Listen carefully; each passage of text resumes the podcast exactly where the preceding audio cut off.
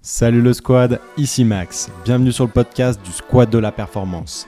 Avec mon passage dans un club professionnel, j'ai vu à quel point l'environnement et l'entourage de l'athlète étaient une des clés pour atteindre ses objectifs sportifs. À ce micro, tu entendras des professionnels de tout horizon qui vont te dévoiler leurs meilleurs conseils santé et performance. Rejoins le squad dès maintenant. Aujourd'hui, le squad, j'ai le plaisir d'avoir la nutritionniste des sportifs, vu les sujets qu'on va aborder, je t'invite à être très attentif et à prendre des notes. Je suis sûr que tu vas apprendre énormément. Gladys, salut, bienvenue sur le podcast du Squat de la Performance. Comment vas-tu?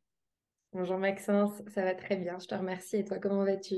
Ça va super. Je suis, je suis super content de t'avoir parce que bah, déjà, tu es la première femme sur, euh, sur le podcast. Et puis, euh, et puis c'est super intéressant. On va parler de nutrition, qui est un domaine qui, pour moi, est euh, hyper important sur tout ce qui est aussi euh, de l'entraînement invisible. Donc, je suis ravi de t'avoir euh, avec moi. Avant toute chose, euh, voilà, je vais vous expliquer comment Gladys et moi nous connaissons. J'ai entendu Gladys pour la première fois sur le podcast Objectifs et Performance de Julien Historique, qu'on salue. tu avais évoqué en fait ton passage dans des clubs professionnels et notamment à, à l'OL. Et tes conseils avaient véritablement résonné en moi. J'ai su que tu vivais à Lyon, euh, dans la plus belle ville du monde, en toute objectivité. en toute objectivité, surtout. ouais, surtout. Et donc, je t'ai contacté pour échanger et puis en apprendre euh, davantage euh, sur, sur ta pratique, sur, sur la nutrition. Et un an après, en fait, en, en voulant créer ce podcast, j'ai directement pensé à toi parce que je souhaitais que nos auditeurs qui veulent performer aient accès à tes conseils et surtout euh, parce que ma démarche de, de, te rencontrer, en fait, elle est la même que, que celle du, du podcast. C'est vraiment de créer un, réseau de professionnels du, du sport et euh, d'accompagnateurs en fait euh, des sportifs, tout simplement. Gladys, peux-tu te présenter à ceux qui ne te connaissent pas? Euh, donc, je suis Gladys Diblin, originaire de, de Metz. J'ai 29 ans et euh, pour présenter un peu mon parcours en quelques mots, euh, j'ai réalisé un, un, bac scientifique euh, où ensuite je me suis dirigée vers un bachelor en nutrition du sport euh, à Montpellier. Euh, suite à ça, j'ai fait des, des stages, no notamment au FC Metz. Mmh où j'ai commencé et, et à l'Impact de Montréal où je suis restée aussi un an à l'impact avec toutes les, les, équipes, que ce soit euh, des plus petites euh, équipes au, à l'équipe senior. Et euh, suite à ça, euh, je suis rentrée en France. J'ai continué mes études avec euh, une formation de naturopathie que j'ai fait à Lyon, là où je suis okay. toujours. Et en parallèle, j'ai travaillé du coup à, à l'Olympique lyonnais avec Chris. Et suite à ça, suite à cette saison à l'OL, j'ai directement créé mon entreprise donc après, euh, après la sortie euh, des études. Et donc, ça fait aujourd'hui maintenant quatre ans que je suis euh, nutritionniste du sport et que je travaille pour mon entreprise. Ok, parfait. Finalement, pourquoi tu as choisi ce, ce domaine de la nutrition sportive? Alors en fait, je me suis beaucoup posé de questions euh, par rapport à, à, mon devenir euh, professionnel. Je ne savais pas trop vers quoi me, me diriger. Et puis, euh, j'ai commencé assez tardivement, suite à des soucis de santé, à faire du sport, en fait, quand j'étais ado. Et c'est vrai que quand j'ai commencé à faire du sport, j'ai... ça a été un peu une révélation parce que je... j'ai énormément apprécié faire du sport. Et je me suis posé des petites questions en mode est-ce que, est-ce, est-ce que je devrais manger comme ça? Comment je devrais manger? Comment je devrais m'hydrater? Est-ce qu'il y a un impact sur ma performance? Alors qu'il n'y avait pas vraiment de, de résultats, d'attente de résultats Mais en tout cas, je me posais des questions. Mmh. Et puis je me suis dit, bon, bah, pourquoi pas? En plus, c'est vrai que j'adore, euh, j'ai toujours adoré le sport, même sans en pratiquer. J'ai une famille euh, de footeux, donc j'étais énormément baignée dans le foot, etc. Et puis je me suis lancée là-dedans. Euh, alors j'ai un peu regardé euh, les écoles qu'il y avait. C'est vrai que mon école était payante, donc je me suis dit, je vais travailler un an pour essayer de, de subvenir à mes besoins financiers pendant mes études et ensuite aller dans cette école à Montpellier ce que j'ai fait. Au début, mon, le, bien évidemment, la théorie est moins fun que la pratique. Donc, c'était un peu compliqué parce qu'on avait énormément d'heures de, de, cours et il y avait énormément de travail. Mmh. Et euh, mon, un de mes premiers stages donc, euh, au FCMS, où là, j'ai pu réellement mettre en pratique ben, toutes mes connaissances. Et puis ensuite, on se sont déroulés plusieurs autres stages qui m'ont permis encore de, de mettre en, en, pratique mes connaissances. Et là, je me suis dit, c'est super parce que ça va être un, métier passion. Je prenais énormément de plaisir euh, à, faire ce métier. Donc, c'était super. Ok, parfait. je comprends euh, ce, lien euh, finalement où tu as commencé par, le sport. Je pense que c'est une, porte d'entrée. Et puis après, en fonction des, affinités qu'on a, ben, on va se diriger vers plus ou un domaine ou un autre en fait qui est connexe au sport. Et toi, finalement, ça a, ça a été la nutrition. Tout à fait. Je me suis rendu compte aussi à quel point ça avait, euh, ça avait un impact euh, ensuite et le, monde du bien-être, comment se sentir bien dans son corps, etc., est aussi primordial. Donc, c'est vrai que tout était en fait euh, en fusion et ce qui m'a donné vraiment envie de, de poursuivre dedans. Quoi. Ouais, complètement. Parce qu'effectivement, il y, a, un lien euh, évident avec euh, la performance, mais surtout avec la santé. Et donc, euh, donc, finalement, ce dont on, va parler, il y a, des points, on va dire, un peu précis sur, sur la perf, mais qui peuvent intéresser aussi des, gens qui ont juste une, une volonté de, santé, de bien-être, bien évidemment.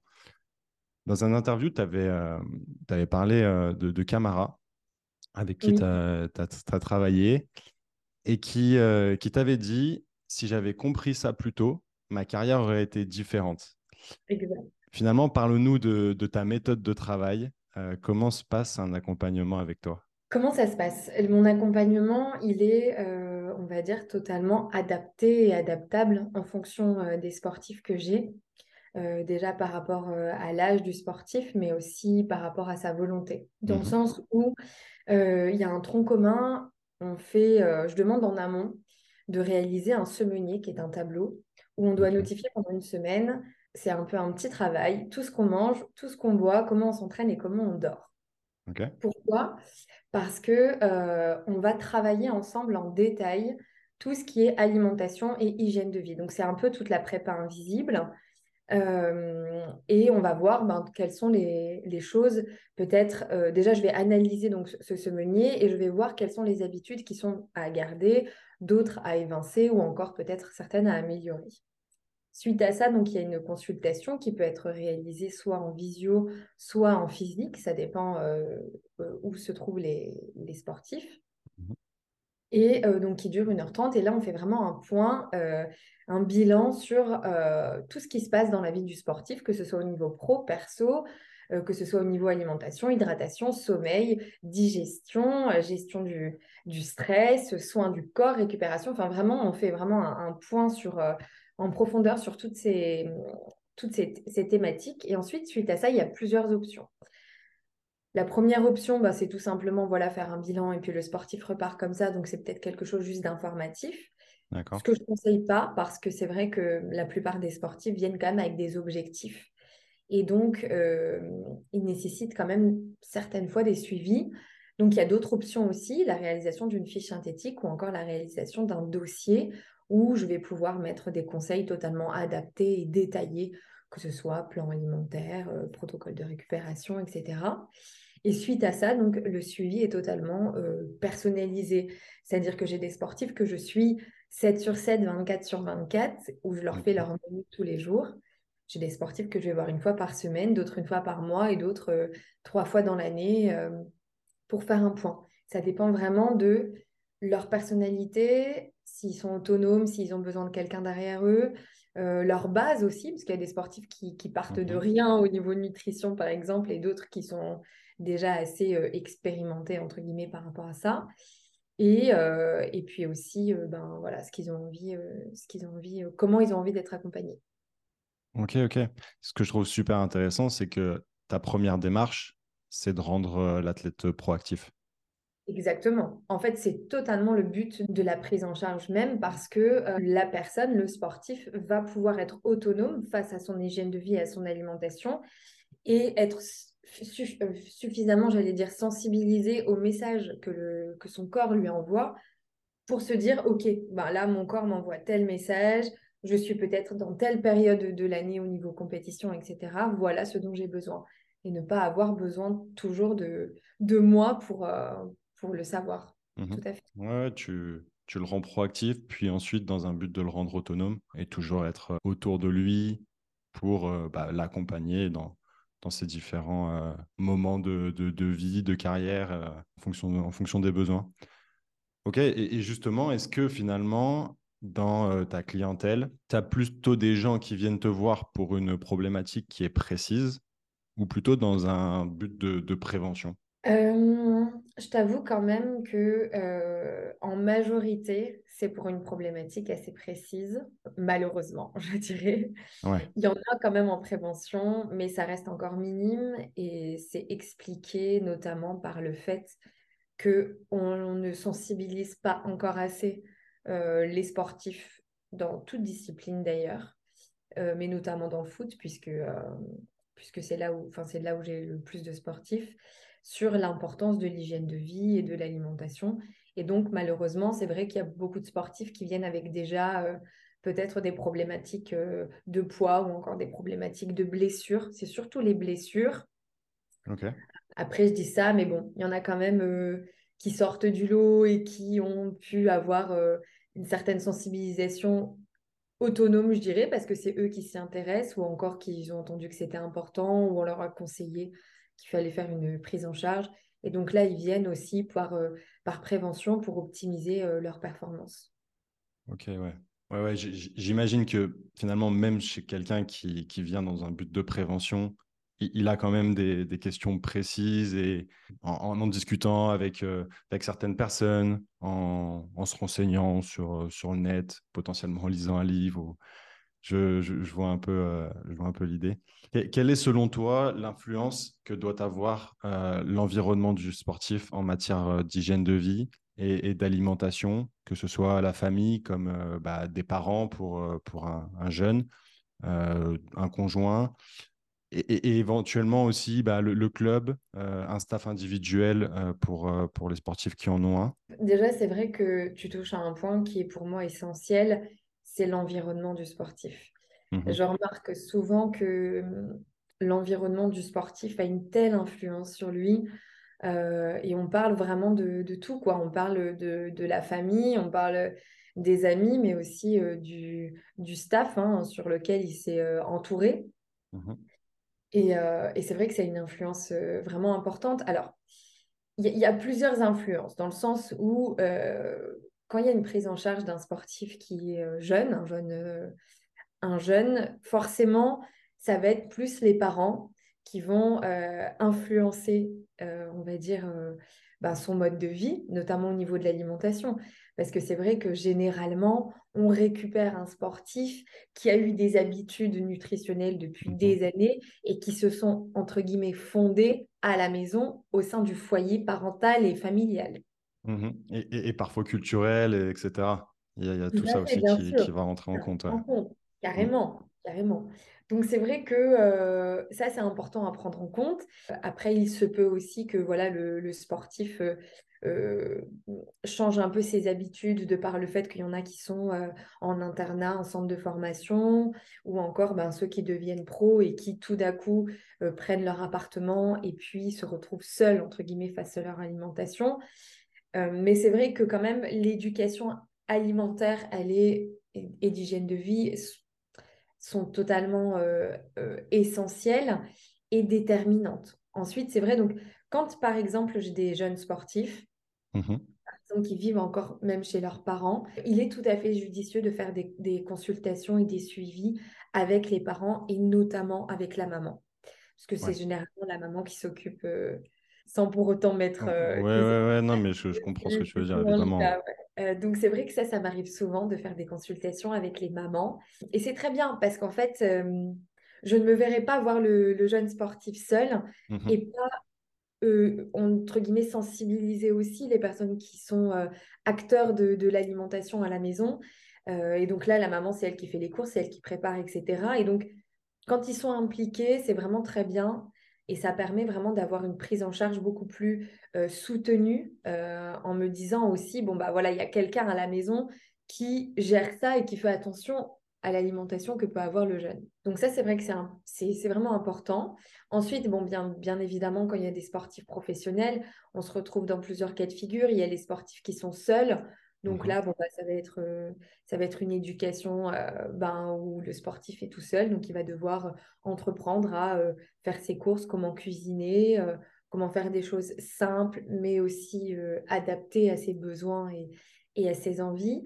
Et puis aussi, il y a le sportif qui est en couple, en famille, marié.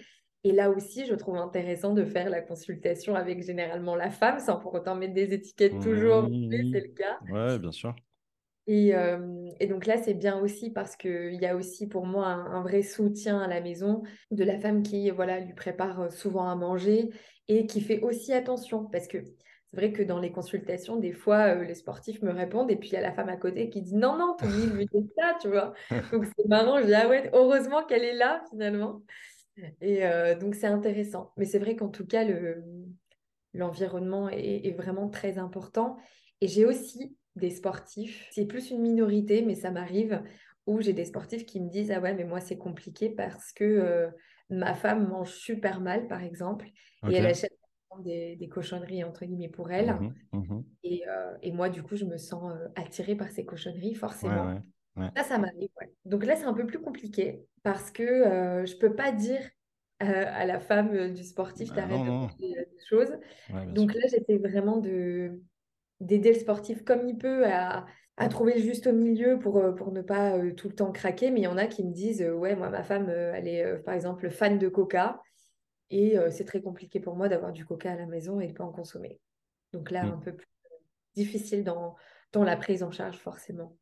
Évi- évidemment, parce que finalement, le projet du sportif, c'est son projet à lui. Et donc après, tu, tu peux avoir un environnement qui est, qui est véritablement autour de toi, qui, qui est, qui est pilier pour toi, mais tu peux pas euh, obliger ton environnement à vivre de la même manière que toi. Exactement. Je pense notamment à, à des, des athlètes d'endurance, je sais pas si, si tu en as, mais qui, qui doivent euh, avoir une, une alimentation euh, souvent très calorique parce qu'ils dépensent énormément.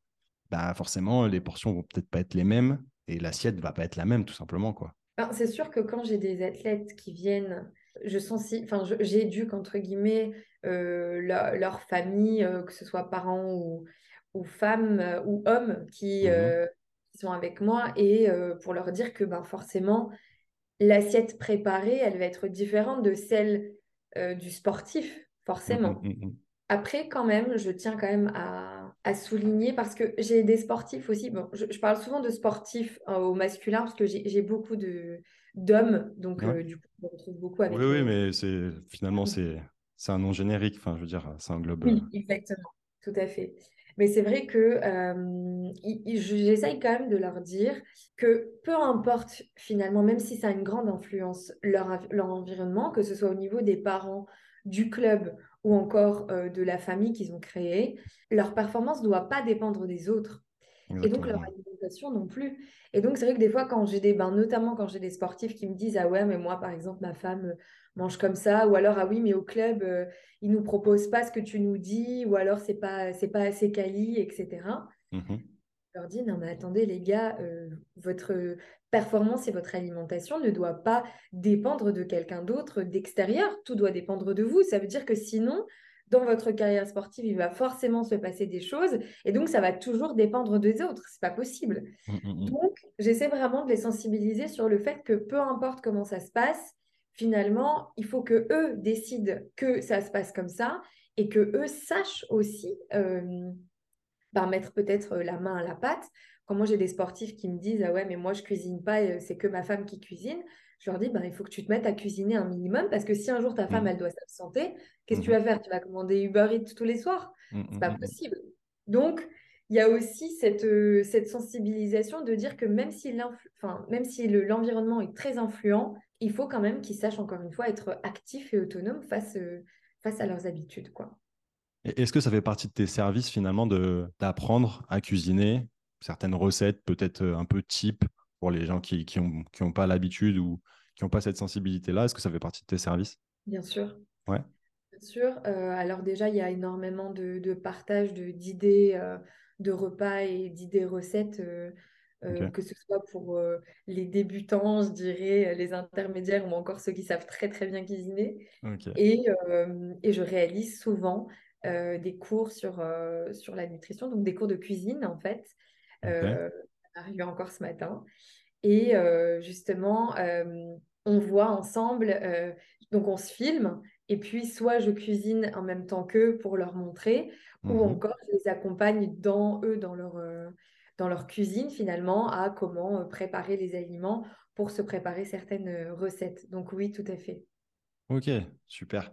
Du coup, ça m'amène à, une question qui, qui m'a vraiment euh, intéressé et, euh, et, donc dont je n'ai pas vraiment la, réponse. Si tu veux, pendant euh, mes quatre saisons à, l'Olympique lyonnais, donc à l'académie, le constat que je faisais, c'est que il y a beaucoup de gens, de, jeunes qui sont en, centre, en internat, au centre de formation, et donc qui sont complètement dépendants du centre, qui mangent au centre, voilà, qui et qui n'ont pas cette éducation en fait de savoir faire des courses, savoir cuisiner et qui se retrouvent euh, ben, euh, quand ils passent en équipe réserve euh, vers l'âge de, 18 ans et, qui sont stagiaires pro.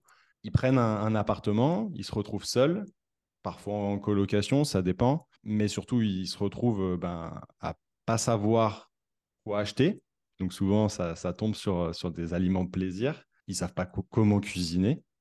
Donc, et encore, si ça faire euh, cuire des pâtes, c'est le bout du monde pour certains. Et donc, la solution de facilité que, que je percevais, c'est leur meilleur et pire, enfin, leur meilleur ami et pire ennemi, comme tu en parlais, Uber Eats. quelle est la solution selon toi? En fait, je pense que la première des choses à réaliser, et c'est ce qui manque encore en France, c'est de sensibiliser les jeunes à l'importance de l'hygiène de vie dans leur performance et pour leur carrière sportive. Parce que si on ne passe pas par cette première étape-là, ils vont pas, ils vont pas comprendre pourquoi ils peuvent pas ou pourquoi c'est mauvais. Et donc, c'est mm-hmm. vrai que le fait de les sensibiliser, pour moi, ça devrait commencer dès le plus jeune âge. Et dans les centres de formation, ils devraient. Euh, bon, alors, ça, commence quand même à se développer, mais ils devraient avoir. Exactement, ouais. Des cours sur, euh, sur l'hygiène de vie de façon générale, mais des cours soutenus hein, qui leur permettent de vraiment comprendre pourquoi c'est important et parce que je, remarque en fait que à partir du moment, du moment où ils ont un petit peu le déclic euh, et la connaissance pour se dire ah ouais mais en fait si je fais ça même si ça va me faire plaisir euh, ça va pas être bon si imaginons j'ai match demain quoi ou peu importe hmm. et donc quand ils commencent un peu ce raisonnement là on peut passer déjà à l'étape suivante en leur disant il y a des solutions à ne pas commander Uber Eats par exemple hmm. après c'est vrai que la plupart du temps, quand il y a des jeunes en centre de formation, ça c'est un peu le, souci, c'est que pour moi en tout cas, il y en a beaucoup qui euh, n'aiment pas trop, ou qui sont en, internat surtout, qui n'aiment pas trop la nourriture qui proposée hein, euh, où ils sont. Et donc, le soir, euh, ils mangent la moitié du plat à la limite au centre de formation, et puis mmh, mmh, ensuite, mmh, ils sortent, et là, ils se font plaisir, c'est Uber Eats, c'est food c'est euh, un paquet de céréales entiers, enfin, c'est des trucs. Euh. Donc là, dans ces cas-là, si on ne peut vraiment pas leur dire manger ce qu'il y a euh, en internat, c'est vraiment de trouver des solutions saines, faciles d'accès, qui peuvent, ben, eux, consommer si vraiment le soir, ils ont, ils ont faim et non pas aller tout de suite s'orienter vers des, des fast-foods ou, des choses comme ça. quoi. Mmh, Tu, soulèves un truc qui, euh, qui, est important, c'est que souvent, quand ils sont jeunes, il y a peu ou pas, en tout cas à court terme, de répercussions euh, sur, euh, leur, hygiène de vie d'un point de vue général. Et, ça, c'est problématique parce que, bah, d'une part, voilà, il y, a des fois, tu as des joueurs que je me rappelle qui, disaient bah, Moi, je me, couche à minuit, une heure, mais le lendemain, je suis bien et regarde, j'ai fait un super match, j'ai marqué deux buts, etc. Et euh, également, ben, tiens, euh, voilà, euh, au centre de formation à l'OL, chaque semaine, en tout cas pour les U18, U19, ils étaient pesés et prises de masse grasse, histoire de voir les tendances. Et en fait, parfois, la fluctuation fait que l'athlète qui, qui, grandit, etc., fait que son hygiène de vie à court terme a aucun impact ou très peu d'impact sur la valeur qu'il va avoir le lundi matin sur, sur, cette, sur cette prise de, masse grasse et, de poids. Ça, je trouve que c'est un, un, vrai problème parce que, encore une fois, c'est des athlètes, c'est des jeunes athlètes qui, bah, qui sont jeunes, qui n'ont pas forcément cognitivement toutes les, toutes les informations, la prise de conscience. Finalement, comment tu t'accompagnes ces, ces, athlètes là-dedans? Ben, C'est sûr que oui, tu soulèves un point qui est très important. Alors après, on va dire que tous les organismes ne sont pas égaux non plus. C'est vrai qu'il y a beaucoup de, en majorité, il y a beaucoup de jeunes qui peuvent, entre guillemets, faire n'importe quoi quand ils sont jeunes et ne pas ressentir les effets néfastes. Après, il y en a quand même qui les ressentent de par euh, ben, peut-être un pourcentage de masse grasse un peu plus important ou encore euh, des jeunes qui se blessent. Parce que je remarque quand même aujourd'hui que j'ai beaucoup de personnes qui viennent me voir euh, avec des problématiques de blessures et ce sont des blessures qui ont commencé très jeunes. Et donc, mmh, bah, ce n'est pas un hasard non plus. Euh, et quand on, quand on regarde plus en détail tout ce qu'ils ont euh, fait, comment ils ont mangé, quelles sont leurs habitudes d'hygiène de vie depuis petit, on se dit en effet c'est lié, c'est pas un hasard. Mmh, donc, on se rend compte quand même de plus en plus que même si ça n'a pas d'impact comme ça à court terme. Euh, ce sont des personnes qui, susceptiblement, ont euh, plus de blessures, euh, moins, de, moins d'énergie qualitative au quotidien, etc. Après, c'est pour ça qu'encore la sensibilisation, elle est, elle est très importante. Pourquoi? Parce que il faut vraiment leur apprendre que, en effet, leurs performances ne sont pas finalement corrélées à leur pourcentage de masse grasse ni à leur poids. J'ai des sportifs ont 7% de masse grasse euh, et un poids tout à fait euh, correct et, et, bien, et au final qui mangent, qui mangent très mal. Et pourtant, il faut quand même leur apprendre à se dire, bah oui, mais en fait, même si mon pourcentage de masse grasse est bon, ça ne veut pas dire que je suis au max de mes performances. Parce que le souci, entre guillemets, avec l'alimentation, et encore, je dirais quoi que ça c'est au début, c'est que les habitudes nutritionnelles et d'hygiène de vie doivent être euh, conçues à long terme. C'est une mmh. vision à long terme. Dans le sens où c'est pas parce qu'on va manger une salade avant un match, enfin, je dis n'importe quoi, euh, ou euh, manger, voilà, je sais pas, quelque chose de très bon une fois que on va être performant sur le terrain ensuite. Non. Mmh. C'est-à-dire que c'est vraiment des habitudes à mettre en place dans son quotidien tous les jours pendant plusieurs semaines, plusieurs mois, plusieurs années pour que le corps en fait s'habitue à euh, ben, des apports nutritionnels euh, euh, qualitatifs, hein, des bons nutriments, qu'on permette de bien récupérer, qu'on permette de, bien nourrir les muscles, de, voilà, de respecter les, besoins de, de son organisme. Et donc c'est à long terme qu'on voit vraiment les bénéfices. Donc ça, c'est important de le souligner. Après, c'est vrai qu'il y a aussi le phénomène du fait que euh, généralement, quand on mange très bien et qu'on a de très bonnes habitudes alimentaires, on va faire un écart dont on n'a pas l'habitude, peut-être mhm. manger quelque chose de beaucoup plus gras, et on va le sentir directement. Et ça, alors, je, j'ai l'expérience personnellement parce que moi, ça m'arrive, mais de plus en plus, mes sportifs me disent, non, mais incroyable. Euh, je me suis fait euh, plaisir. Euh, donc, ils se font plaisir, par exemple, une fois par semaine, parce que c'est quand même important de, garder le cheat meal, entre guillemets. Il faut se dire quand même qu'ils sont humains mmh avant d'être sportifs. Et donc, pour une récupération aussi mentale et d'éviter la frustration, c'est important de garder donc un, repas plaisir. Et il y en a plein qui me disent, là j'en ai eu encore un il y a quelques semaines, qui m'a dit, écoute, ouais, je me suis fait mon McDo mais incroyable. Je me suis sentie super mal à tel point que j'ai même pas euh, profité réellement parce que je sentais que c'était déjà lourd au niveau digestif. Et en fait, c'est parce qu'en effet, le corps s'habitue à tout ce qu'on lui fait faire. Mmh Donc forcément, quand on a une alimentation, par exemple, qui est très, euh, très carrée, très saine, euh, quand on va manger quelque chose de beaucoup plus gras, beaucoup plus difficile à digérer, le corps va le faire ressentir et la forme va nettement diminuer. Ouais. Yes. Il y, a, quelque chose qui est important, c'est effectivement que le corps met du temps à s'adapter, finalement, euh, dans, tout ce qu'on fait. Hein. Et, c'est difficile à, faire comprendre ça aux, gens parce qu'on est quand même dans une société euh, euh, d'immédiateté. Tu, parlais de, cheat meal. À quel moment, selon toi, il faudrait le placer pour un sportif? Alors, le, plus euh, cohérent pour euh, faire son repas plaisir dans la semaine, c'est ne pas avoir déjà euh, d'entraînement. c'est essayer de le placer dans un jour off. Donc la Mhm. plupart du temps, ils ont un jour off entier qui est le lendemain des matchs. Mhm. Et donc, je trouve que là, c'est le plus intéressant, en effet. Jour off et lendemain des matchs. Pourquoi? Euh, En fait, euh, malheureusement aussi, je vois dans les habitudes et les traditions, notamment des clubs, euh, ils ont l'habitude de placer le repas plaisir, ou un repas plaisir en tout cas, après le match. Mhm. On voit souvent la pizza d'après-match. Ouais, bien sûr. Mon soupir en dit long. Euh, alors, je suis totalement pour la récupération mentale et en plus, le corps a vraiment besoin d'énergie après un match. Donc, c'est vrai que euh, je peux comprendre un peu le, le raisonnement qui a suite à ça. Sauf que euh, pour moi, le corps, il a vraiment à ce moment-là besoin, en fait, c'est même pas pour moi, c'est aussi physiologiquement, le corps a vraiment besoin de bien récupérer à ce moment-là parce que l'effort a été souvent de longue durée et euh, intensif.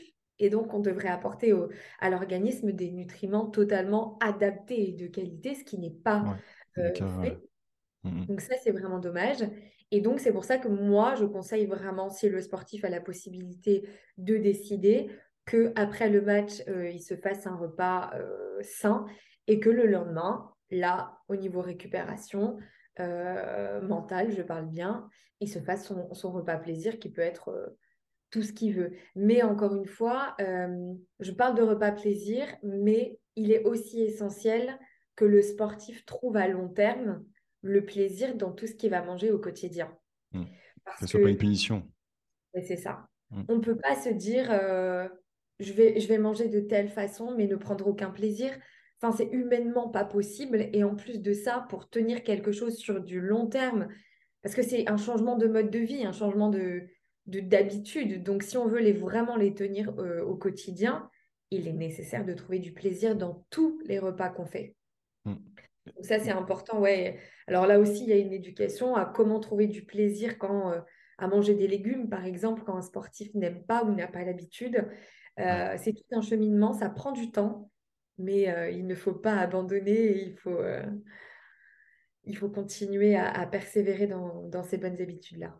D'où l'intérêt de d'apprendre à cuisiner.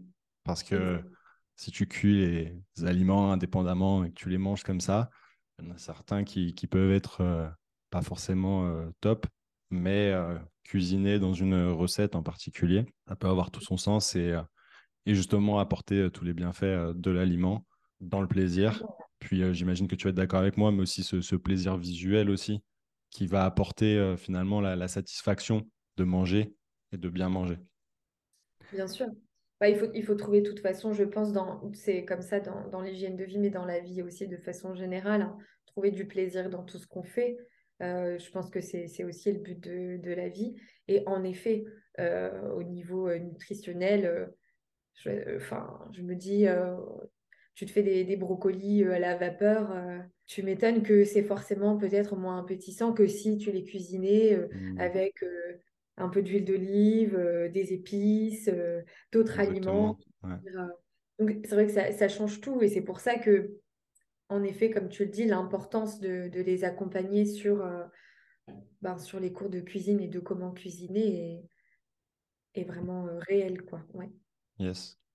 Il y a un truc qui me semble intéressant, c'est que je trouve qu'il y a de plus en plus justement de sportifs qui euh, signent des contrats professionnels euh, tardivement, et notamment sur ce, que tu, ce dont tu parlais de, longévité et de, voir sur le long terme. Je pense que c'est super important pour, euh, pour un jeune qui, est en centre de formation, qui a un projet de devenir professionnel, mais, mais aussi pour, pour tous les autres qui, qui ont ce souhait-là. Et aujourd'hui, ben, des, des Ribéry, il y en a finalement, entre guillemets, de plus en plus, où je ne sais pas s'ils auront la, carrière d'un Franck Ribéry, mais en tout cas, ils ont la possibilité de, signer dans, des clubs professionnels.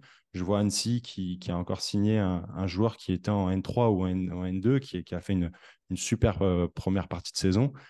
Et, euh, et je pense que voilà, pour, euh, ces jeunes qui, ont encore ce souhait-là, qui ont euh, 18, 20, 22, euh, 22 ans, eh ben, il faut qu'ils prennent conscience de, ça et parce que effectivement, sur cette vision long terme pour, pour signer professionnel et puis euh, après avoir euh, la carrière qui, qui le mérite. Tout à fait. Ben, c'est vrai que, euh, bon, déjà, je n'arrête pas de répéter à mes sportifs, on parle beaucoup de, de mindset positif Ouais. aussi et euh, du fait que euh, tout est possible dans la vie, mais il faut pouvoir se donner les moyens, la motivation et la discipline pour pouvoir arriver à ses fins. Donc, euh, je vois aussi de, de très belles évolutions euh, de mes sportifs qui signent pro euh, ou qui sont, qui sont déjà pro ou voilà. Mais je me dis quand même, il faut entre guillemets faire attention parce que tous les sportifs que j'ai, en tout cas tous les footballeurs ou les jeunes footballeurs qui viennent me voir, ont cet objectif de, Mm, de réussir et de mm, signer pro et de rester, de faire une, une belle, je dirais, longue carrière. Euh, mais tous ne s'en donnent pas les moyens. Exactement. Et donc, euh, il y a tellement, il y a un nombre tellement important de, de sportifs qui veulent arriver au même résultat, mais euh, finalement, euh, ils sont tous, je dirais, enfin, ils ne sont pas égaux, quoi, face. Mm, euh, mm. Puis il y a une vraie concurrence, hein. Exactement, il y a une très grande concurrence. Donc, je me dis, c'est bien quand, mon- quand mes sportifs voilà, ont un premier contrat professionnel, mais attention à ne, se- à ne pas se reposer sur ses lauriers non C'est que le plus. début. C'est que le début. Et euh, le mm. premier contrat professionnel est très important, mais le deuxième l'est tout autant. Mm, mm, mm. Euh, à faire attention, parce que c'est vrai que ça m'arrive aussi d'avoir euh, d'avoir des sportifs voilà, qui signent pro, et puis, ah bon, bah, c'est bon, je peux un peu relâcher mes efforts parce que, euh, entre guillemets, j'y suis arrivée. Eh ben non, je dirais la carrière, elle est jusqu'à la fin et jusqu'à la fin, il faut pouvoir mettre les choses en place sur le long terme et ne rien lâcher. Yes. Ouais, c'est c'est important euh, ce que tu signales là parce que c'est effectivement le contrat professionnel. Souvent, on le voit comme, euh, comme un saint Graal, mais finalement, c'est que le début, euh, c'est le checkpoint. Et, Exactement. et tu peux vite re- revenir à la case départ, donc c'est important de, d'en parler. On a, on a compris que finalement, tu avais forcément un, un suivi qui était individualisé, mais est-ce que globalement, tu accompagnes les jeunes et les adultes de, avec les mêmes méthodes? Ça dépend quand même de la personnali- la personnalité des sportifs, parce que j'ai des sportifs qui, très jeunes, ont déjà une très grande maturité. Donc là, c'est plus facile. Euh, et puis j'ai des sportifs professionnels qui débutent de rien et qui n'ont pas du tout, enfin qui ont une maturité euh, un peu euh, différente et, et qui euh, démarrent de zéro. Donc forcément, ça va dépendre de comment est le sportif toujours. Par contre, c'est vrai que quand j'ai des sportifs qui sont jeunes, euh, c'est, euh, on fait surtout un travail dans un premier temps de sensibilisation où c'est, un peu des cours de nutrition avant de leur dire, alors des cours théoriques mais aussi pratiques hein, dans ce qu'ils font dans leur quotidien, mais vraiment pour leur dire, OK, si tu fais ça, ça va t'apporter ça, ça et ça. Vraiment mettre, euh, on va dire, en lumière tous les bienfaits de, de ce que ça peut apporter. Euh, argumenter aussi avec euh, les sportifs professionnels que l'on a aujourd'hui et qui, eux, font les choses bien et qui sont aussi des, des modèles pour les jeunes joueurs. Mhm. Ça, je, je me repose beaucoup là-dessus. Ouais, Et donc ça, ça, c'est vrai que c'est le premier point, c'est la sensibilisation. Après, comme je te dis, euh, ça peut être aussi des sportifs pros qui démarrent de, rien.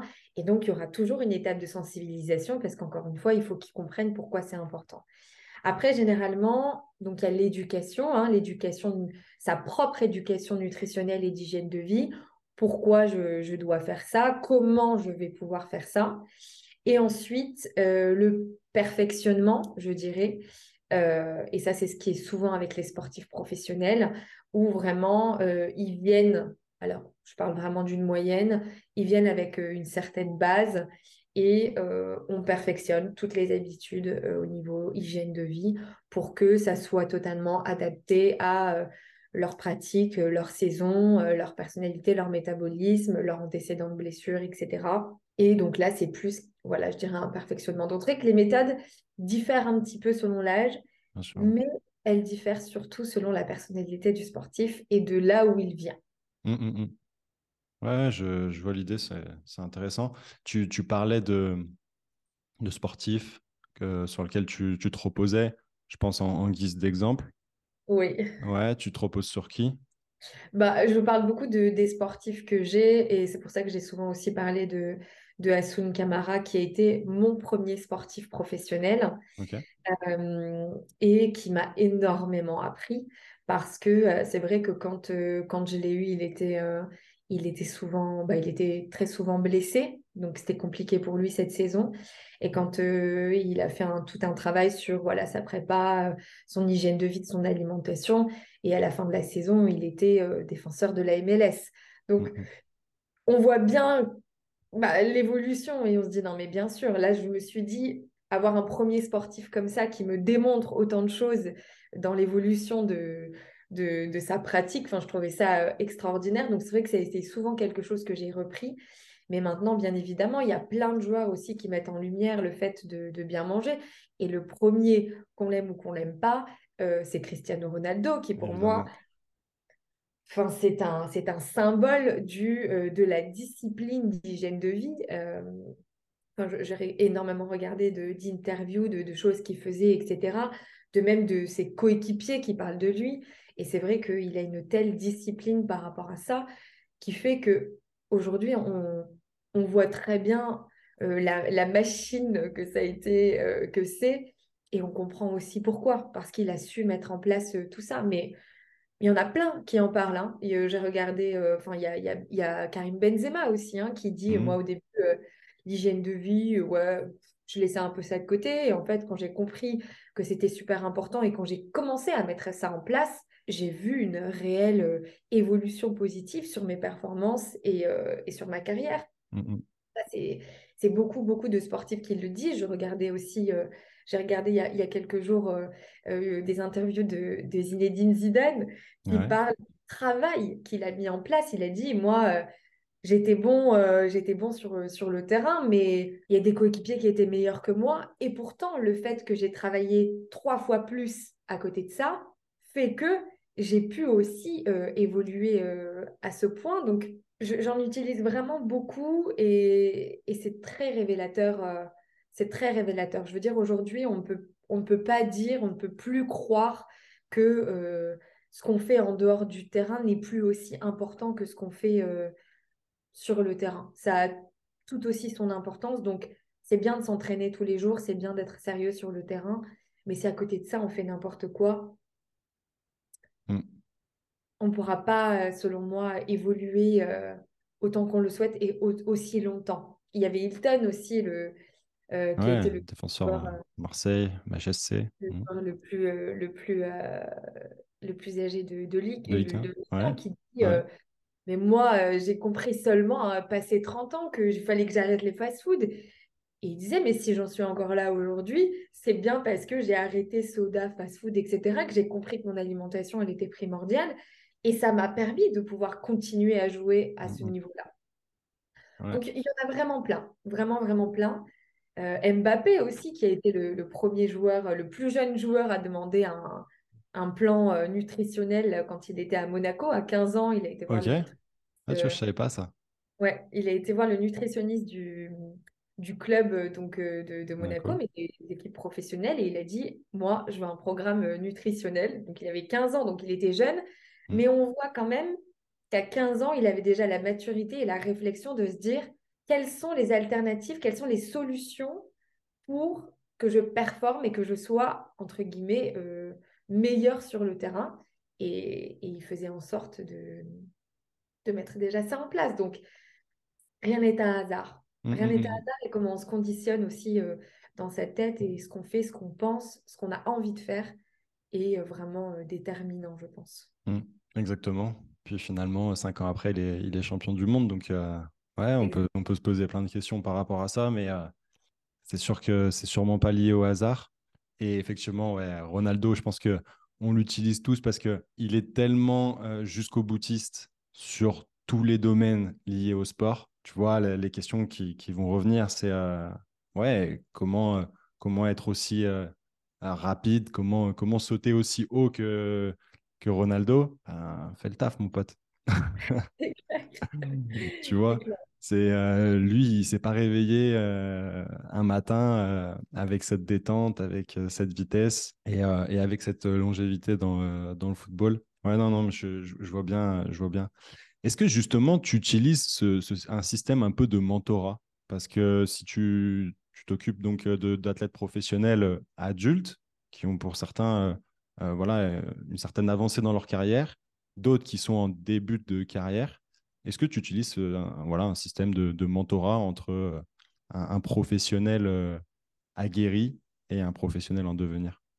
Alors, tu parles avec mes sportifs à moi Pas vraiment. En fait, j'essaye de leur faire prendre conscience que même si en effet, il y a des, il y a des sportifs euh, qui euh, peuvent être mentors euh, et qui peuvent être des modèles, etc., sur, de par leur, leur parcours, leur expérience, mmh j'aimerais faire prendre conscience aussi aux sportifs qu'on peut tout à fait être son propre mentor, entre guillemets, de par le fait que hum, l'inspiration, même si elle vient des autres, euh, je pense qu'elle doit surtout venir de soi. Mhm. Je ne sais pas si je, je, je, me fais comprendre dans ce que ouais, je... non, si, si, c'est très clair. Et euh, c'est vrai que pour moi, euh, enfin pour moi, la meilleure inspiration qui soit, c'est soi, justement, et c'est ce qui nous fait vibrer, nous. Et c'est, voilà, ça vient des, valeurs que l'on ressent moi, je sais que par exemple, je, me, je me suis posé la question de me dire, par exemple, quelles peuvent être les inspirations euh, au quotidien. Et en fait, je me rends compte que c'est quelque chose qui est très relié aux valeurs humaines. Euh, ce qui m'inspire, c'est euh, bah, c'est l'amour, c'est l'humanité, c'est le, plaisir, c'est toutes ces choses en fait sur lesquelles on, va se sentir bien. Et mmh donc, je pense que pour un sportif, rentrer aussi sur le terrain et avoir cette, euh, entre guillemets, cette, euh, cette sensation de bonheur que de pouvoir euh, réaliser la passion tous les jours que l'on a et pouvoir évoluer face à ça. Mais ça, c'est une source d'inspiration qui doit être énorme. Mmh, mmh. Et donc, c'est vrai que chacun a sa carrière finalement, et même s'il y a des mentors, tout le monde n'a pas forcément la même évolution. Et je pense que si cette inspiration vient de soi, et qu'on a vraiment envie de se donner les moyens de ne pas être quelqu'un d'autre, mais juste d'être le meilleur, la meilleure version, de soi-même. Ouais. De soi-même. Mmh euh, c'est une grande richesse, ouais. Et je pense qu'on est un peu là, enfin, on est la source, hein, on est la source de tout dans notre vie. Donc, euh, j'essaye un peu de leur faire prendre conscience quand même que, que c'est eux qui ont les cartes en main, que c'est eux qui tiennent les rênes et que tout dépend en fait de leur choix quotidien et de ce qu'ils vont choisir réellement dans, dans leur vie ben, pour, euh, pour atteindre leurs objectifs. Quoi. Mmh. C'est intéressant parce qu'effectivement, on est dans une société où il y a extrêmement de, de comparaisons. Et quand tu parles de meilleure version de soi-même, bah, c'est juste se comparer à son soi antérieur, à son soi passé. Et ça, ça, ça fait sens, hein, dans, encore une fois, dans, dans tous les, les domaines, j'ai envie de te dire, de, de la vie. Hein. Bien sûr. Mmh. Parce que c'est vrai que oui, oui, non, mais c'est ça. Dans tous les domaines, euh, dans, vraiment dans tous les domaines de la vie, surtout que bon, c'est quand même bien de, de, se dire que ben, on garde le fait que tout est possible, que toutes les possibilités sont là, et de se dire que voilà, en effet, il y a des joueurs qui partent de rien, qui sont euh, voilà, qui ont une enfance euh, compliquée pour certains, dans, dans plein de sens du terme. Et donc de se dire qu'il y a des sportifs qui ont réussi à avoir une carrière incroyable euh, et qui sont partis de rien aussi, qui sont partis de la pauvreté, peut-être mm, de, mm. de, la maltraitance, d'une famille euh, voilà déchirée. Enfin, il peut y avoir tellement de choses et de se dire qu'il y a mm. des gens qui ont réussi à entreprendre tout ça alors qu'ils ont commencé de rien, c'est aussi se donner l'espoir que, ok, si quelqu'un d'autre l'a fait, ça veut dire que moi aussi je peux le faire. Et en fait, je te dis ça, mais je me dis, même si personne d'autre l'a fait, c'est tout à fait possible de le faire aussi. Mais ça donne quand même, je pense, l'espoir euh, de se dire que, euh, OK, concrètement, je vois autour de moi que les, les choses, tout est possible. quoi. Hmm. C'est intéressant parce que tu as parlé de valeur, tu as parlé de personnalité, tu as parlé de, euh, bah de, de, passé.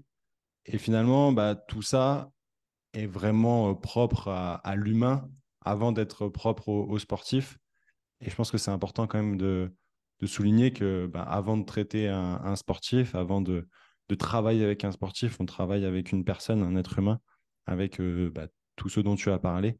Bah, bien sûr. Bah, en fait, c'est ça aussi que je pense qui est très important dans une prise en charge, peu importe dans le domaine dans lequel euh, euh, elle se trouve, c'est qu'on travaille avec de l'humain, même si le sportif pousse son corps à, au-delà des limites et qu'il y a des attentes de résultats euh, qui sont vraiment concrètes, la prise en charge ne peut pas être, selon moi, adaptée vraiment au sportif si on ne considère pas l'humain qui est derrière.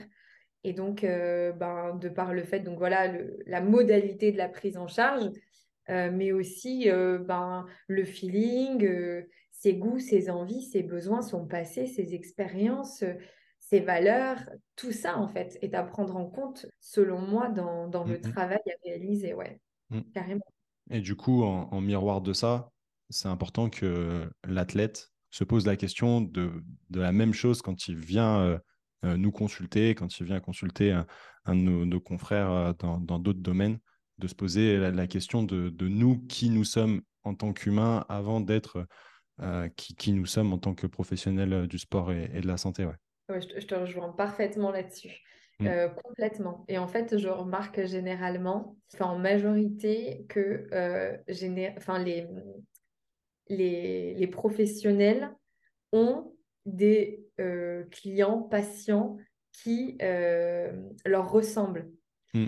Euh, parce que forcément, on va, je pense, matcher. Et en fait, la relation professionnelle, c'est un peu comme, enfin, c'est une relation humaine, tout simplement. Hmm, hmm, forcément, on va matcher, même si la personne, elle est très calée, très compétente, on peut ne ou pas matcher avec cette personne-là de par ses valeurs, de par sa philosophie de vie et le feeling aussi. Moi, je me dis, euh, c'est vrai que je pense qu'il est essentiel dans, mes prises en charge d'avoir le feeling avec euh, les, sportifs qui viennent me consulter parce que il y a une notion de confiance, il y a une notion de voilà, j'écoute l'autre, je vais faire ce que l'autre fait. Il faut que ça se passe bien, il faut que j'en prenne du plaisir et que ça me fasse plaisir aussi de d'être consulté par cette personne. Je me dis, donc ça, c'est très important. Et c'est vrai que c'est quelque chose aussi qui peut être un petit peu parfois problématique. Je vois dans, le quotidien des sportifs dans les carrières où quand il y a des personnes du staff, quand il y a des coachs, voilà, avec qui on s'entend pas très bien, etc., ça peut freiner aussi le, l'évolution. Je pense que, en tout cas, pour toutes les personnes que l'on peut choisir euh, dans son quotidien, c'est important de bien s'entourer et de s'entourer euh, avec des personnes euh, mm. qui nous ressemblent. Je me rappelle un, joueur qui, qui s'est blessé qui, suite à une rupture en fait des ligaments croisés et qui, qui a consulté plusieurs chirurgiens. Et un des aspects qui, qui l'a orienté vers un, chirurgien plutôt qu'un autre, ça a été qu'il y en a un qui était, selon lui, un peu trop but de lui-même. Enfin voilà, le feeling n'est pas passé. Et j'ai trouvé ça hyper intéressant parce que un chirurgien, bon, tu le vois peu, voilà, tu es, endormi et voilà, il y, a juste ce premier contact. la suite potentiellement où il y, a un suivi qui est fait par le chirurgien. Mais la relation humaine, elle est quand même moindre que, pour nous quand on travaille avec des athlètes. Et finalement, ben, ça a été quand même un, élément euh, très important pour lui. Donc euh, voilà, pour finir sur ce sujet-là, je trouve que c'est important que, tu aies parlé de tout ça.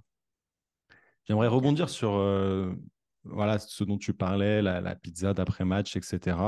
Quelles sont finalement, selon toi, les bonnes pratiques alimentaires euh, que ce soit pré-compétition ou post-compétition dans le but de, performer et, comme tu l'as dit, récupérer Ce sont des périodes, en effet, qui sont, euh, qui sont très importantes pour le, pour le sportif, même si euh, j'essaie de les sensibiliser aussi au maximum que c'est pas...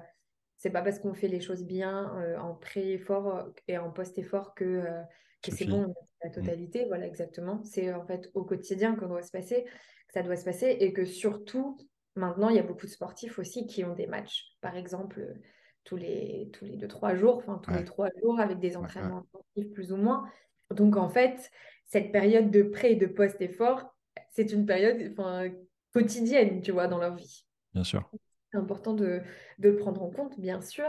Après, c'est vrai que, euh, notamment, la, je, je, pense, tu vois, à, la récupération, qui est une qui est une période qui est euh, vraiment très importante euh, pour le sportif. Euh, la pizza d'après-match qui, selon moi, n'est pas du tout adaptée. Pourquoi? Parce que, en fait, pour comprendre un petit peu, l'effort physique vient réellement fabriquer des déchets qui sont, mmh qui sont acides et qui viennent un petit peu acidifier l'organisme. Si on ne prend pas en compte cette notion-là, on va, entre guillemets, accumuler une certaine acidité que l'on ne viendra pas contrer, que l'on peut contrer avec l'hygiène de vie et l'alimentation. Et donc, on va favoriser les blessures, on va favoriser un terrain acide. C'est ce qu'on appelle un peu l'équilibre acido-basique. Bien sûr. Et donc, euh, c'est cette fonction qui est fondamentale, elle conditionne en fait la performance parce qu'elle conditionne la capacité de récupération en fait d'un sportif. Et donc, forcément, plus on va accumuler euh, d'acidité, plus on va être fatigué, plus on va avoir un corps inflammé, hein, on va connaître des inflammations. Et donc ça, au quotidien, répété et pas pris en compte, va faire que le sportif va avoir plus de blessures, euh, plus de crampes, plus de courbatures et plus de fatigue aussi, de fatigue générale, mais aussi de fatigue euh, musculaire à l'effort. Et malheureusement, il va connaître plus de, il va attirer à soi plus de blessures, que ce soit tendinite, lésions, contractures, etc. Donc ça, c'est mmh, vraiment mmh, très mmh, important à prendre en compte. Donc c'est pour ça la récupération, elle doit se passer pour moi, selon moi, tout le temps.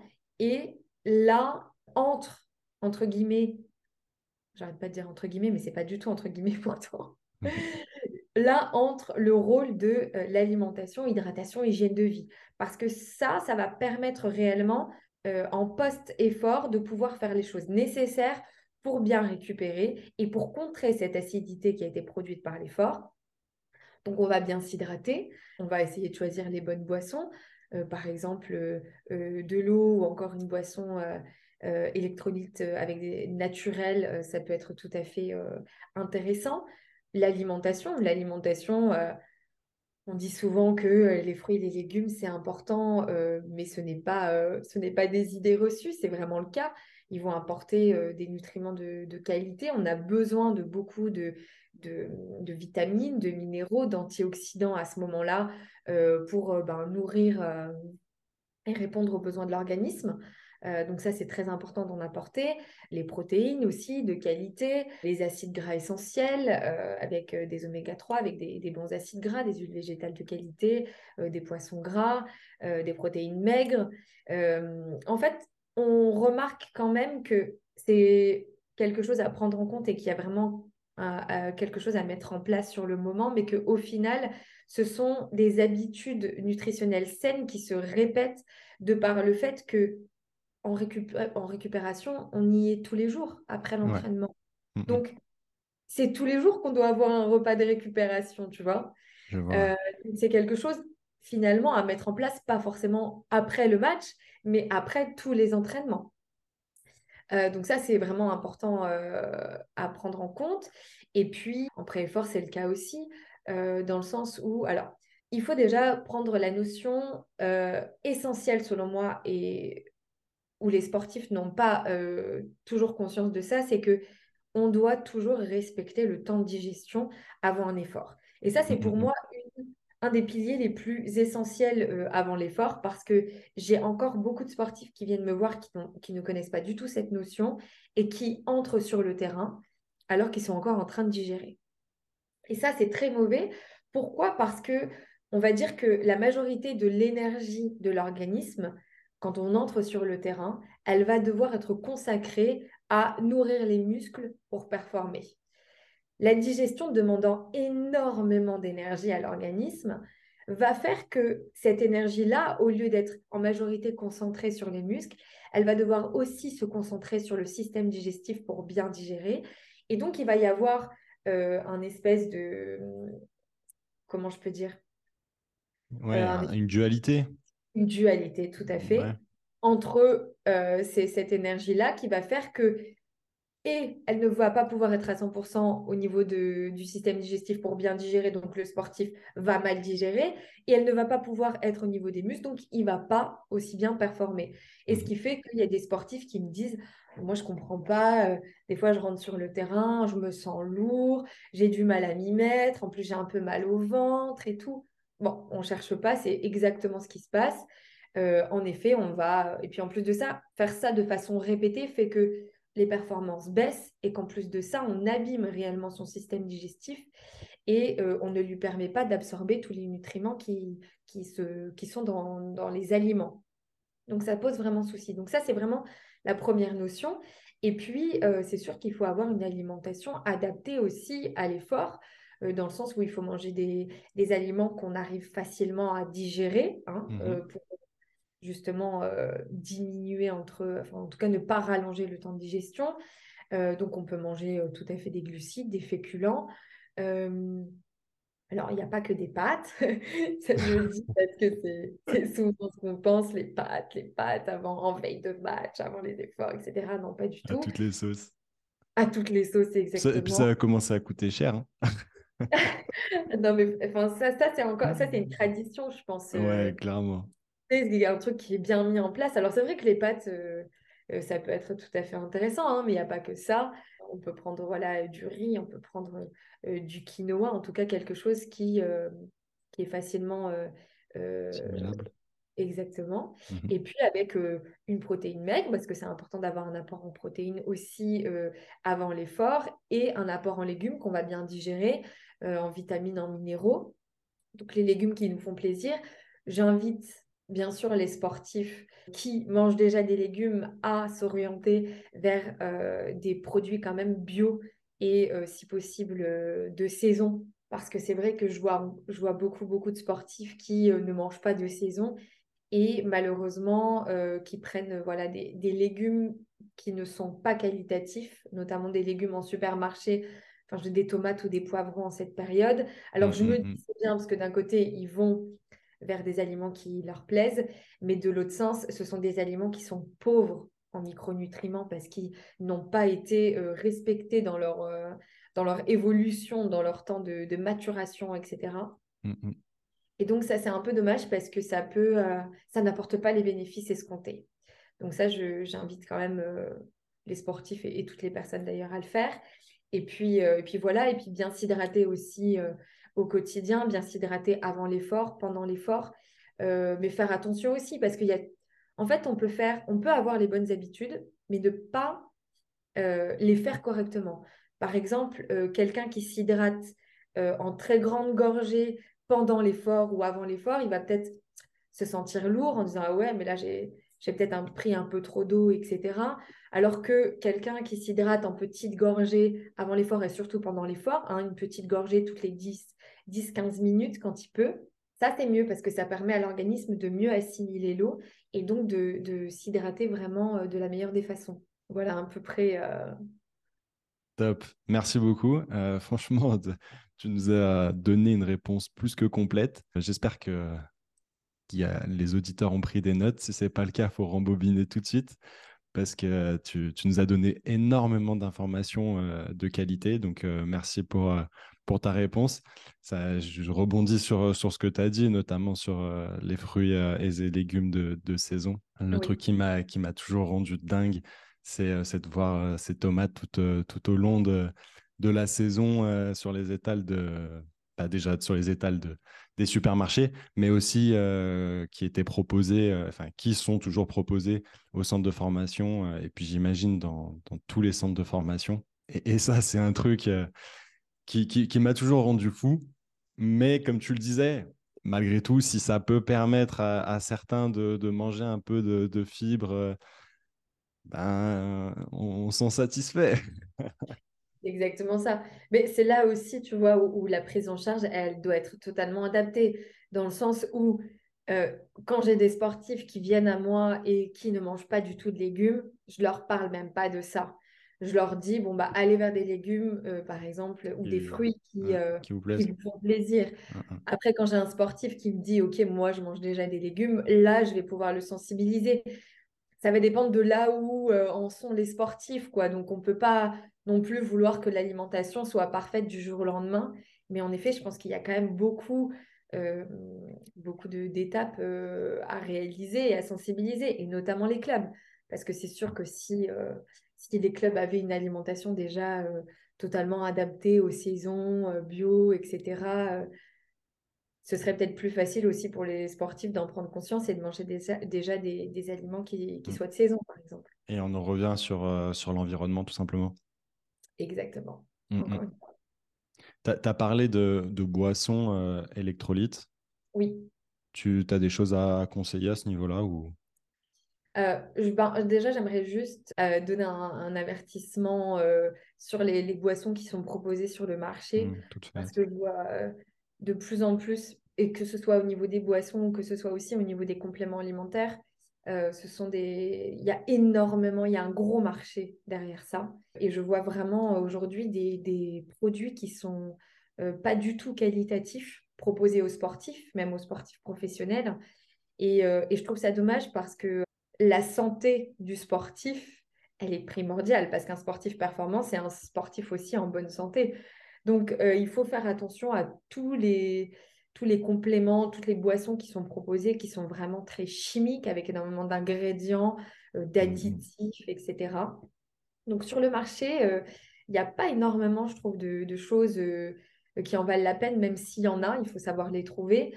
Mais, par exemple, pour une boisson, on peut tout à fait se faire une boisson maison, avec des choses de qualité, avec avec des fruits, euh, avec des plantes, euh, une petite euh, pincée, de, sel naturel, un petit peu de sucre sous forme peut-être de miel, par exemple. Mmh ça peut être quelque chose, en tout cas, qui est faisable à la maison. Moi, c'est ce que je conseille souvent à mes sportifs quand ils en veulent une, une boisson de l'effort. je leur donne des, des, recettes, en tout cas, à faire chez soi où justement on intègre aussi les plantes et ça c'est super par rapport à, la naturopathie justement parce que euh, il y a aussi euh, des petites choses que l'on peut piocher euh, dans les plantes, les huiles essentielles, etc. pour bien performer. Mmh donc le sportif se fait sa boisson à lui avec ses goûts et qui soit totalement naturel. Ok, super. Merci beaucoup. Tu as parlé au, tout début de ta réponse de, de blessure. J'aimerais que justement on parle de, cette situation-là où euh, bah, l'athlète il est blessé. Moi, c'est quand même euh, une de mes casquettes d'être kiné du sport, donc euh, d'être en lien direct avec un, athlète qui n'est pas sur le terrain. On sait que ben, les demandes énergétiques sur le terrain sont différentes que lorsqu'il n'y est pas. Surtout, même au fur et à mesure de la rééducation, les, les, demandes euh, en termes d'exercice, etc., sont, différentes. Est-ce que le, suivi d'athlètes en rééducation, c'est des choses que tu proposes? Et si oui, comment tu, adaptes euh, la nutrition du sportif? Bien sûr, c'est une, grande problématique de, sportifs, avec beaucoup de sportifs qui viennent aussi euh, quand, ils sont, quand ils sont en période de blessure. Et c'est vraiment une, période très importante à bien pouvoir gérer parce que, en effet, comme tu le dis déjà en premier temps, la dépense énergétique du sportif va être différente. C'est-à-dire que le sportif, il habitue quand même son corps à avoir une dépense énergétique qui est très importante de par ses entraînements et ses matchs. Et donc, c'est vrai que quand il est, euh, suffit qu'il soit totalement en période de convalescence sans aucun entraînement, il va avoir, son corps va connaître quand même une baisse énergétique, une baisse de dépense énergétique très importante. Et donc, c'est important aussi déjà d'adapter l'alimentation à ce niveau-là, dans le sens où on ne mange pas autant euh, quand on est euh, en période de convalescence que quand on est en période de pleine saison avec euh, mmh beaucoup de matchs et de, de dépenses énergétiques. Donc ça, c'est important et puis orienter aussi son alimentation vers toutes euh, les choses, tous les nutriments, tous les aliments qui vont pouvoir aider un maximum à prendre en charge, à, euh, soigner, je dirais, cette blessure-là. Alors après, ça dépend aussi le type de blessure. Parce que quand on a des sportifs euh, qui viennent avec des blessures, voilà, euh, de ligaments croisés. Là, c'est quelque chose de plus important que quand il y a une tendinite. Et puis, ça dépend aussi la blessure, comment elle a été faite. Parce que c'est vrai qu'il y a beaucoup de blessures aussi euh, qui sont dues à une mauvaise alimentation, une mauvaise hygiène de vie. Donc là, c'est une prise en charge où on revoit toutes les habitudes alimentaires à remettre en place, période de convalescence ou non. Euh, il faut pouvoir tout réadapter, tout réajuster.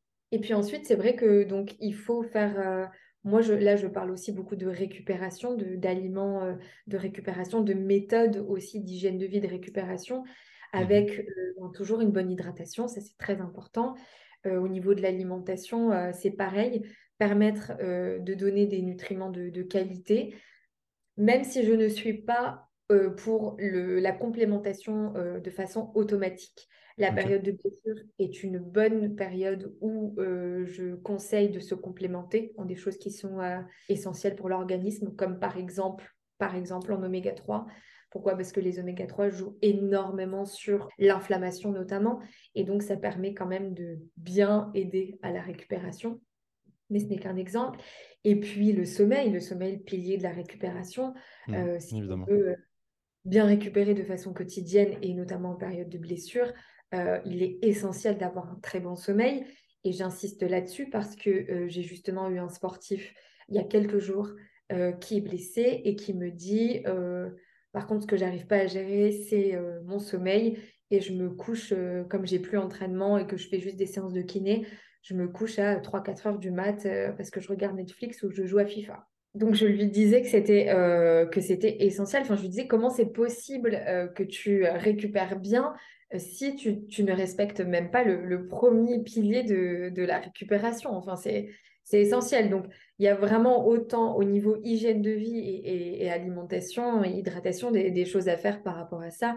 Et puis, euh, bien s'entourer aussi de, professionnels de santé, euh, que ce soit voilà, physio, kiné, etc., pour faire les bons gestes et euh, pour, pour permettre à l'organisme de bien récupérer. Parce que malheureusement, quand il y a des blessures qui sont mal soignées, on remarque que ça fragilise le corps. Et pareil en parallèle, quand euh, on ne vient pas réajuster les bonnes habitudes euh, nutritionnelles et d'hygiène de vie qui peuvent avoir susceptiblement causé la blessure, on, va, on va reconnaître euh, encore une fois et encore une fois les, les, mêmes blessures. Donc il faut pouvoir, je pense, apprendre vraiment de, des blessures des sportifs pour euh, ne pas recommencer euh, les mêmes erreurs euh, quand il y en a. Mmh, traiter la cause avant de traiter la conséquence, effectivement. Très important, très très important, ouais. Ouais, donc c'est important de, se questionner, que l'athlète se questionne, que le staff autour de lui se questionne, parce que sinon ça, ça amène des, des récidives et puis après on se demande pourquoi. Et souvent les réponses, on, les a. Hein. Il, suffit, il suffit de se questionner, il suffit de questionner de faire le point sur, euh, sur les réponses. Complètement. Complètement. le, système de, de meal prep est, euh, est aujourd'hui euh, quand même vachement en vogue. Est-ce que c'est quelque chose que tu conseilles? De meal prep? Ouais, tu sais, les... quand tu, tu prépares ton, ton, repas ah enfin, en grosse quantité, et puis tu te fais des Tupperware pour, pour toute la semaine ou que tu vas scinder potentiellement euh, en deux et tu vas faire ça, admettons, le dimanche et, le mercredi euh, au milieu de la semaine. Oui, tout à fait. Et c'est quelque chose que je recommande aussi. Bon, même s'il y a des sportifs qui abusent quand même, à me dire qu'ils n'ont pas le temps parce qu'en en fait, ils jouent euh, à FIFA toute, toute ah, l'après-midi, pas double entraînement. Je pense quand même que ça permet de gagner du temps sur la préparation de l'alimentation qui, même si c'est pour certains un plaisir, ça n'est pas pour tous. Et donc, euh, ça permet de dire, OK, voilà, en plus de ça, ça vient finalement fixer euh, une composition d'aliments que l'on choisit au préalable. Et donc, ça vient éviter euh, certains sportifs qui, par exemple, rentrent d'un entraînement doublé l'après-midi, en, fin d'après-midi, début de soirée, et qui sont affamés et qui n'ont pas la possibilité, enfin, qui n'ont pas le, la capacité à se dire, ok, je vais tranquillement préparer un bon repas sain et je mmh. vais noter sur tout et n'importe quoi. Là, c'est déjà préparé, c'est dans le réfrigérateur et il n'y a plus que, chauffer. Mmh. C'est simple, ça évite les écarts et euh, effectivement, quand, euh, quand tu n'as pas trop la, motivation ou, ou que tu es voilà, un peu fatigué, un peu dans le rush, bah, au moins, tu n'as pas d'excuses. Ouais. Ouais, Donc ça, c'est vrai que je pense que c'est très bien. Après, par contre, bah, il y a plusieurs choses.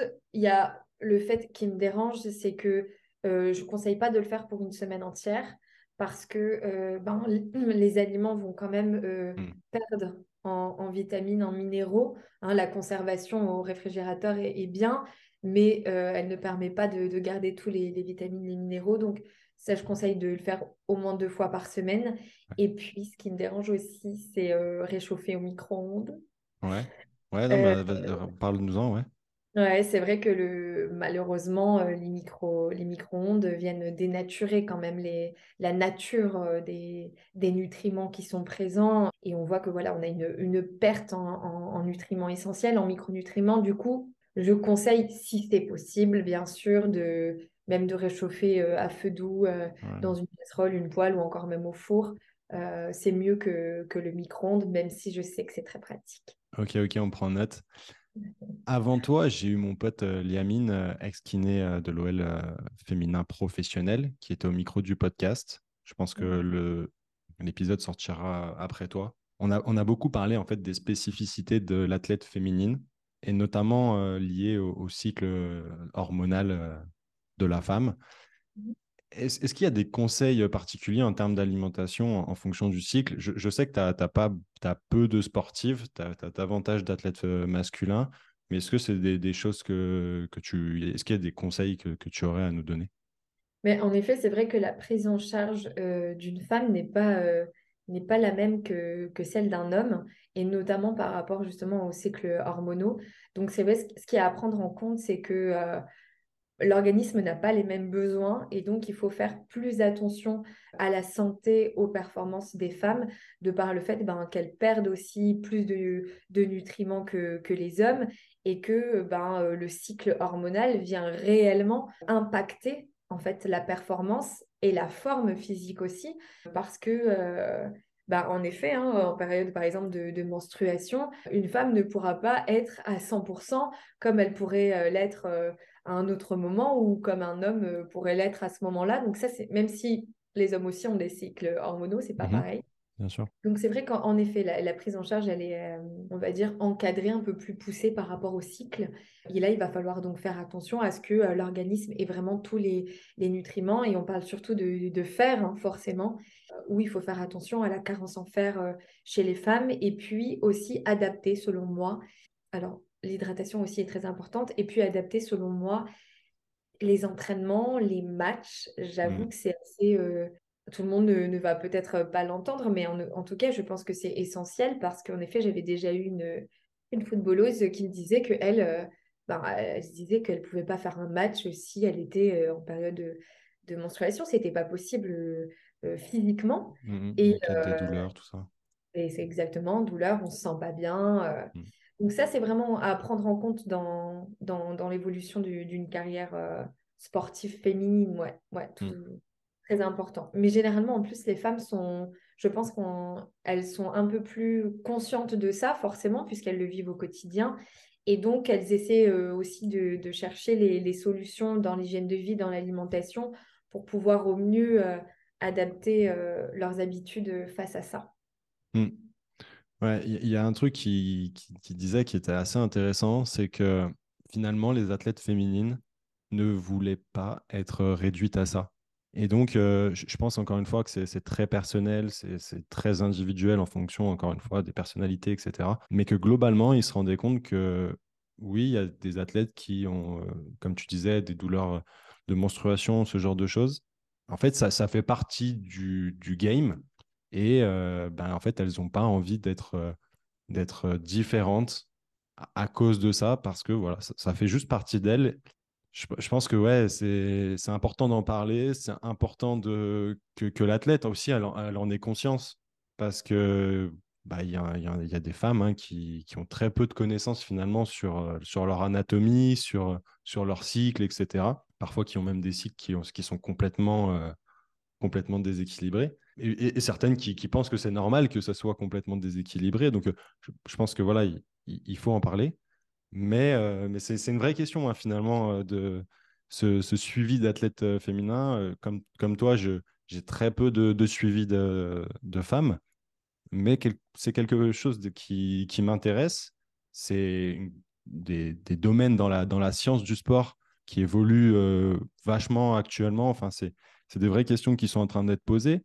Je pense euh, par rapport à des phénomènes de société, mais, mais aussi parce que le, sport féminin est, de plus en plus euh, mis en avant par, euh, par les médias, etc.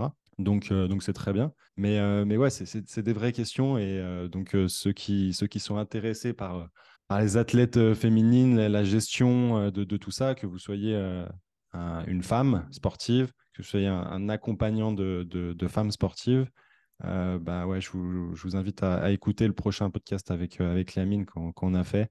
Et puis, on a parlé aussi, bien évidemment, de, jeunes parce qu'on a travaillé tous les deux avec, euh, avec les jeunes. Donc, donc voilà. Julien, tu fais très bien de, le souligner parce que c'est très important. Et je suis aussi pour l'évolution du, du, sport de professionnel des femmes et de les mettre plus en avant. Et ouais, carrément. Génial. Gladys, on va passer sur la, dernière partie du, podcast.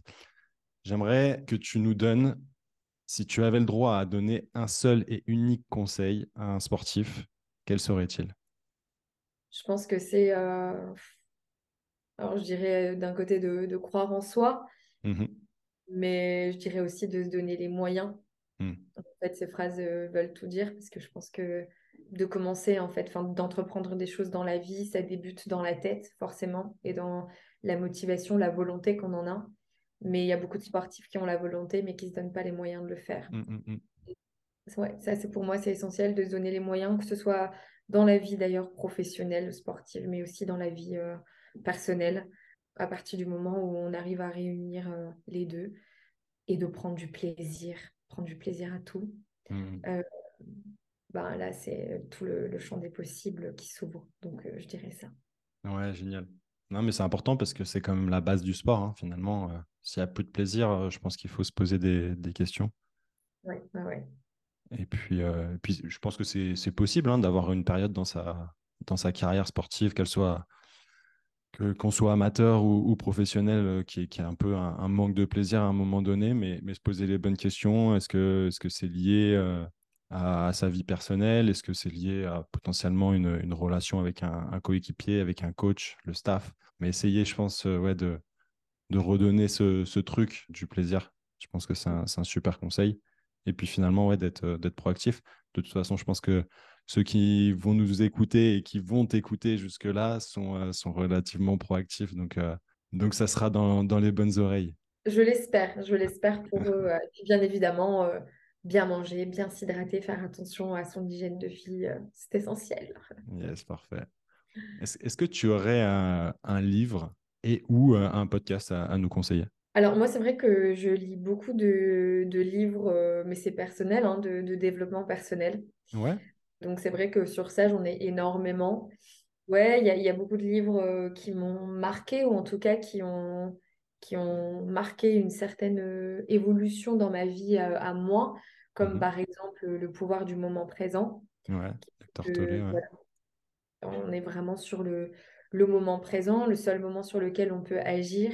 Et ça permet aussi de se déconnecter de, d'un passé, d'un futur éventuel, de penser euh, parasite certaines fois, et vraiment de revenir à soi à ce moment-là et à l'action que l'on peut euh, entreprendre dans le moment présent. Donc il est vraiment euh, très bien. Il y a aussi euh, les quatre accords Toltec. J'en parle énormément à mes sportifs, mais pour moi qui sont euh, essentiels, c'est un peu des mantras de vie avec les quatre accords à appliquer dans son quotidien. ne pas faire de suppositions, donner le meilleur de soi-même, mmh. ne pas en faire une, affaire personnelle et que sa parole soit impeccable. Voilà, mmh. je, les, les regroupe. C'est vrai qu'on arrive à mettre ça dans son quotidien, euh, c'est vraiment, euh, ben, je trouve que ça change la vie, mais il y a aussi croyant en vous, euh, la lumière en nous, des livres de méditation. Enfin, j'ai beaucoup de, j'ai beaucoup de références par rapport à ces livres-là. Ensuite, en podcast, bon bah, bien évidemment, tous les podcasts, toutes les chaînes de podcasts en tout cas sur lesquelles j'ai participé, que que je trouve très intéressantes, prolongation formation football club. Euh, Objectif performance. Mhm. Exactement. Euh, qui réunit vraiment les acteurs du sport et je trouve que c'est bien. Et euh, en ce moment, je suis en train d'écouter la chaîne de podcast de Tony Parker qui invite les artistes, les sportifs à raconter leur expérience, leur parcours, etc. Que je trouve aussi très intéressant et très inspirant.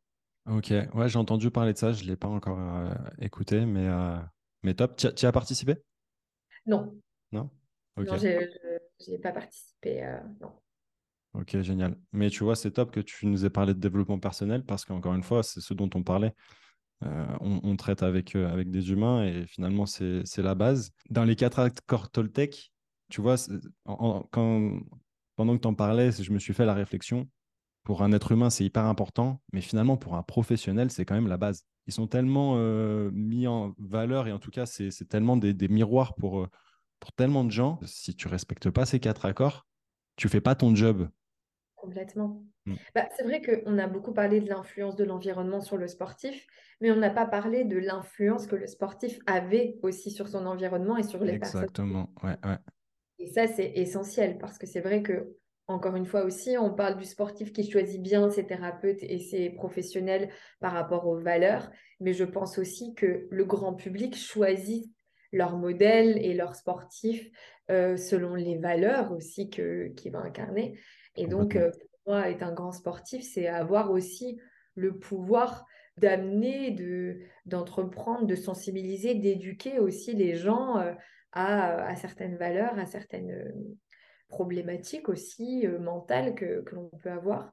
Et donc, c'est vrai, c'est essentiel. Et, j'invite tous les sportifs à travailler sur leur développement personnel, ouais, carrément. Mmh, mmh.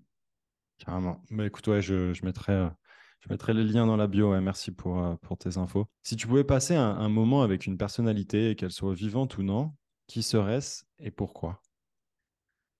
J'aurais dit comme ça euh, Gandhi, mais c'est totalement personnel, c'est uniquement mmh. pour, sa sagesse. Et je pense que le monde a besoin de, personnes sages et de personnes qui ont ces mêmes états d'esprit euh, là. Carrément.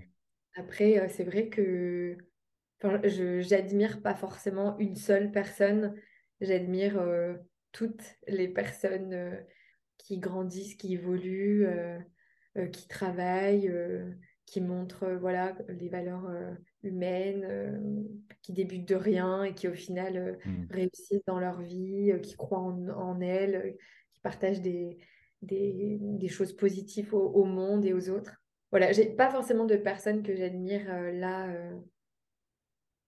en tête, mais c'est vrai que si vraiment je devais choisir une personne, je pense que là, Gandhi me vient en premier, mais si j'y réfléchis, j'aurais d'autres d'autres Génial, je pense que c'est une, belle réponse.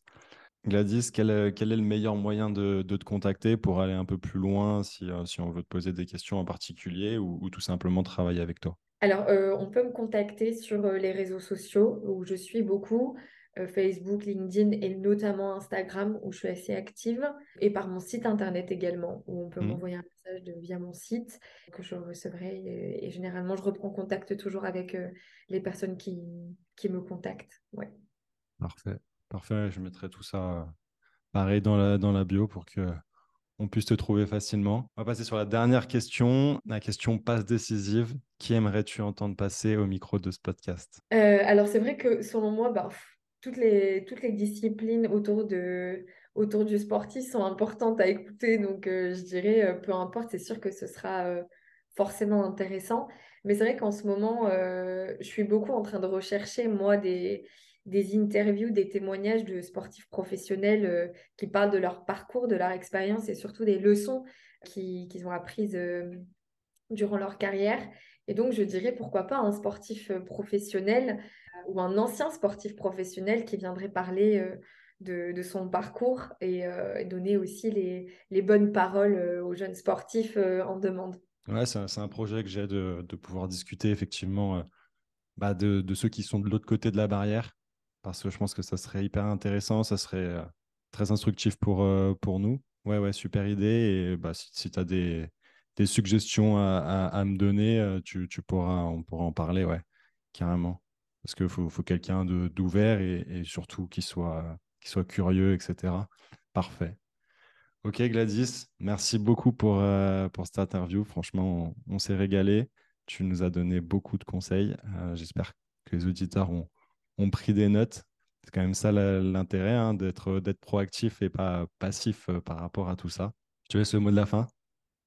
Bah, merci à toi pour, euh, pour l'invitation et pour euh, ce partage d'expériences et, de connaissances. J'espère aussi que, que ça va aider les sportifs et que ça va aussi les, les orienter vers l'envie de, de vraiment faire attention à leur, à leur préparation invisible. Donc euh, voilà, j'espère que ça a été inspirant. Et puis euh, j'espère aussi que ta chaîne de podcast euh, va évoluer et va prendre du bon sens. Merci beaucoup. vous êtes toujours présent, c'est que vous avez aimé les mots que, Gladys nous, a donnés. N'hésitez pas à, mettre en avant le podcast en, lâchant un 5 étoiles et puis, en, parlant, en en parlant surtout à votre entourage comme on en a parlé. Vous souhaite une excellente journée. Salut Gladys. Ciao, ciao.